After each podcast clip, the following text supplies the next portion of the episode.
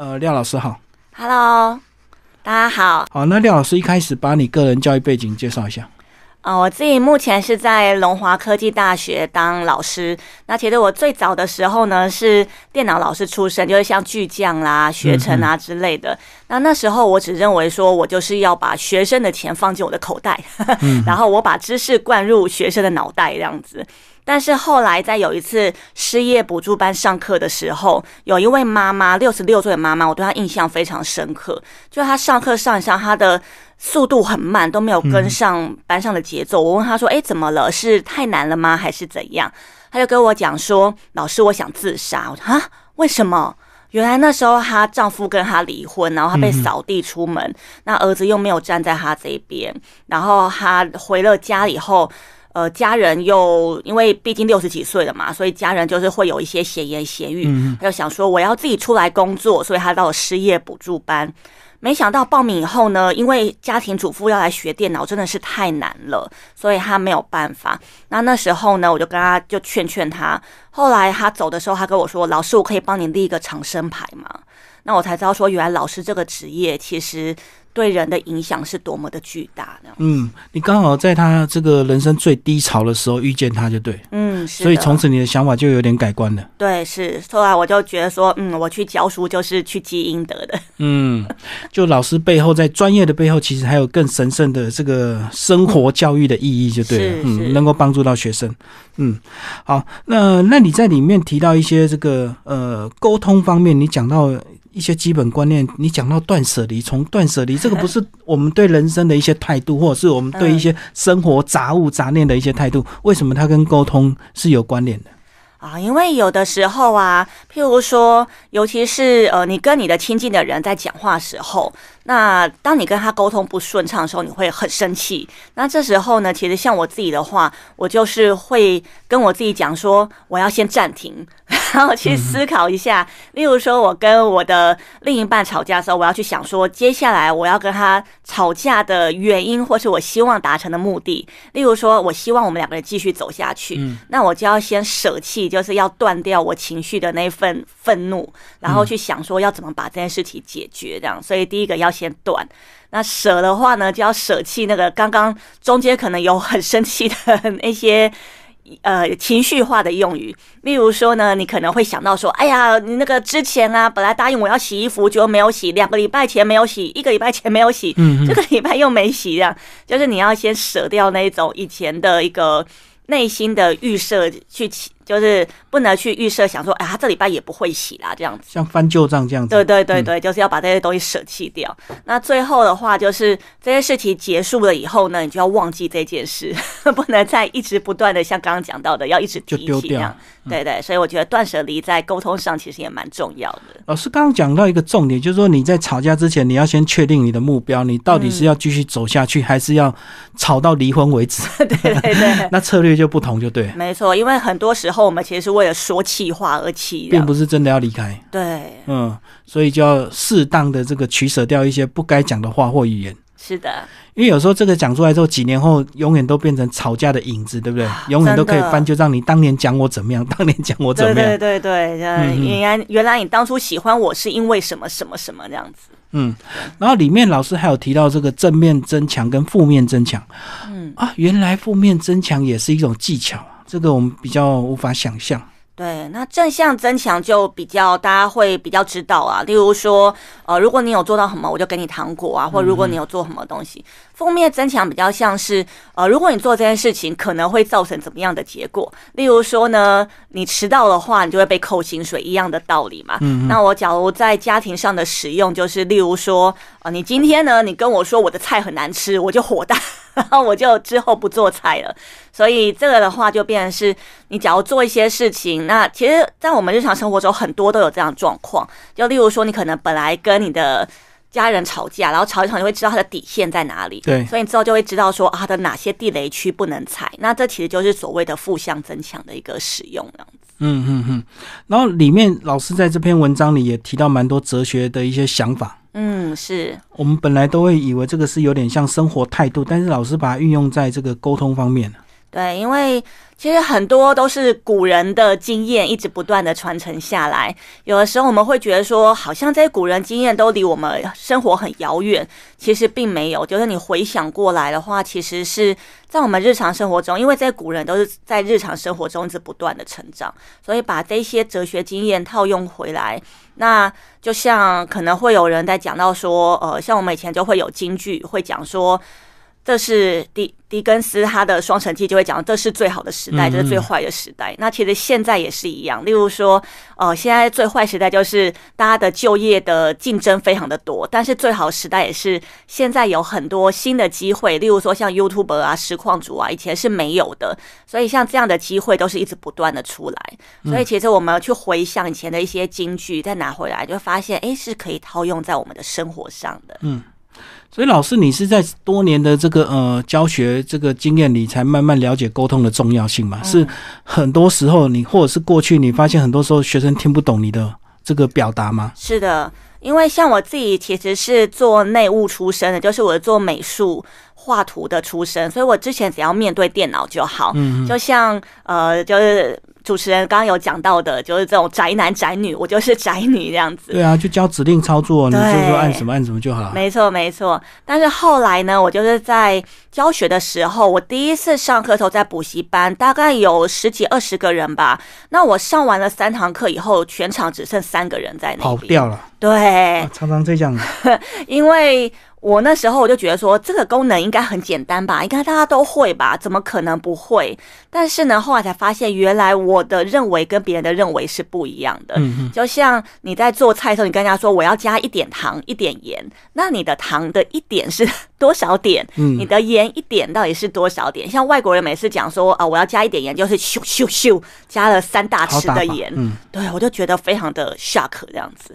所以像这些，就是你认为的跟他人的认为是完全不一样的。那我要怎么样讲到你能够听得懂，然后我也可以把我想要传达的传达给人家。嗯嗯嗯。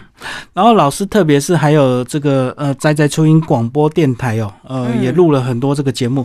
为什么你会取这个仔仔初音啊？啊，因为我自己就是一个宅宅，宅女的宅宅。对对对，那那时候会成立这个，是因为我的学生，因为我在龙华科技大学游戏系在教书，所以我的孩子们呢，也就是想要往这方面走的。对，那那时候刚好有个学生，他在四年前，我印象很深刻。他就说他想要去游戏公司，那我当然很开心啊，好啊好啊，那我就帮你问一下老东家。嗯嗯。后来我就问他说：“哎，那你后来选了哪一家公司？”他就说那时候因为发生了郑捷事件，大家应该知道郑捷事件嘛。然后他奶奶呢就听了新闻在讲说郑捷因为小时候打电动，所以长大就成为杀人犯。嗯。然后他奶奶就说：“啊，你要去电玩公司，怎么可以去那个培养杀人犯的职业？”嗯。然后就不准他去。那那时候我听到其实蛮生气的，我就想说我们这些做电玩的也是正常人啊，又不是我们去杀人放火。可是我不可能看到路人就说：“哎，我跟你讲，我们是正常人哦。”然后我跟你讲，玩电玩是 OK 的哦。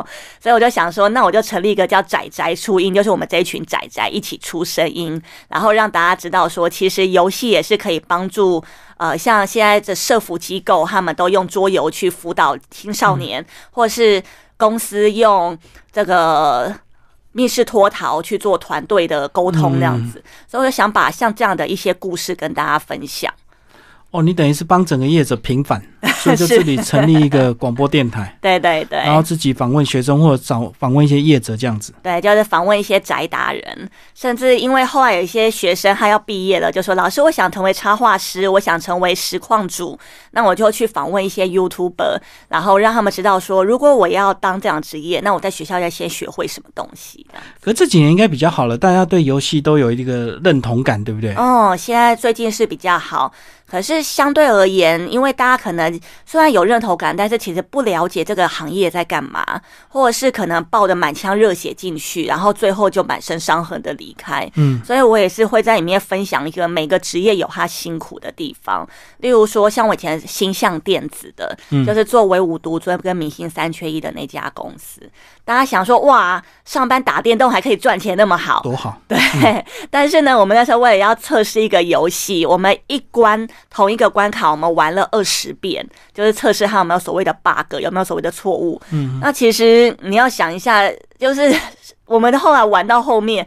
那个老板上班广播说：“各位同仁，今天下午要来测试游戏喽，请大家安装某个游戏。”惨叫一声。对对对，然后大家说：“哦天啊，不要，我宁愿工作。”还蛮有趣的，我就想把这样之那个状况也跟大家分享，说每个行业一定有它辛苦的地方。对，现在已经能够认同游戏，但是不知道游戏能够带来这么多背后的意义、教育意义，对不对？是。所以包括现在很多企业的培训啊，或者是一些公司的团体游戏，都会大量运用游戏的。没错，嗯嗯，因为其实现在大家的生活的关系，其实慢慢的大家已经开始追求所谓的精神生活，而且再加上，其实以前哲学家有讲过，玩游戏的人才是所谓的玩人，因为他在做游戏的时候，他没有任何的目的性，他纯粹就是娱乐放松自己而已。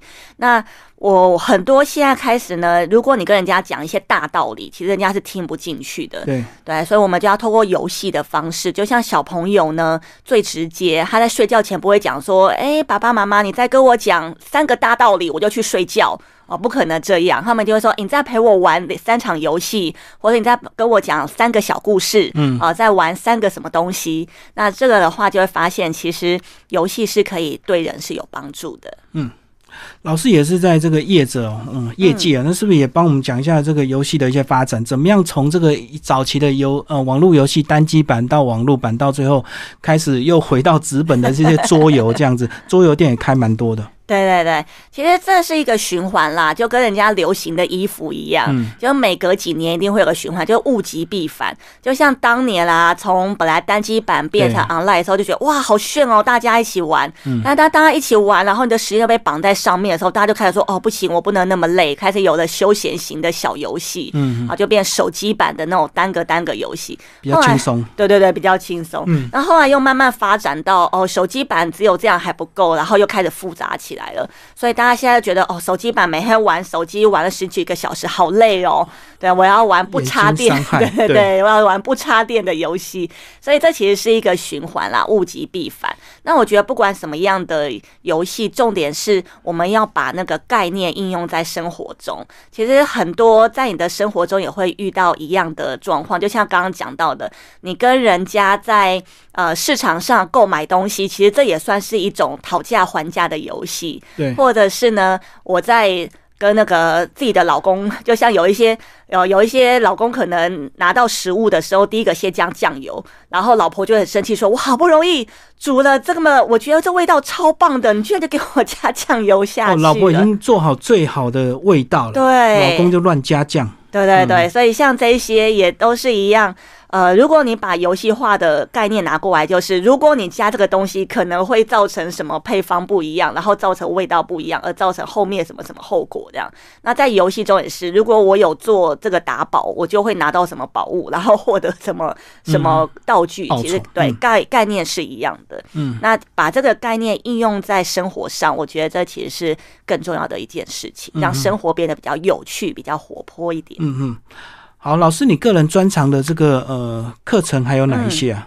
哦，我自己的话，因为这几年仔仔初音的关系，所以我这几年开始我的专长是比较偏于自媒体的一个使用，例如说呃影片的拍摄啦、文编啦、网站的行销啦之类的。那另外呢，还有我自己本身的专长就是多媒体，所以像 AR、VR 或者是呃，因为这几年的教学，我要如何把一些科技的东西应用在教学上面，例如说，我要如何在整个的呃投影片里面，让大家可以及时的在手机上面发问，然后投影片上就会显示出来。对，或者是我可以举办一些大型的问答活动，那这些都是我把科学应用在或是游戏化应用在我的教学上的一些方式，这样子。可是大家对现在这个科技这么泛滥，会有点恐惧诶。那你在教学的过程，怎么样去鼓励他及时学习，永远都不嫌慢？因为有时候我们都会觉得这是大学生很熟练的东西啊，可是老人家就是不太会用手机啊，更何况用手机来做一些培训、培训或教育训练。哦，对这个部分的话，的确就是要依照你的群众，然后去安排它的比例。像老人家的话，可能就是尽量用一些比较简单的，然后也不用灌软体的，嗯，就是可能在赖上面就可以使用的功能啦，或者是像一些官方账号就可以用的功能。那如果是大学生的话，那当然相对而言就可以让他是比较活泼，然后比较长时间的使用手机。那另外一方面，这也是我的秘籍啦，就是。现在的大学生呢，他常常会不自觉的划手机，所以呢，老师的敌人就是 手机。对，我就会故意那个准备长时间的手机活动，让他把手机的电都耗完，所以就只好乖乖的上课。呃，先让他是个用完电。对对对对，那我觉得这也是。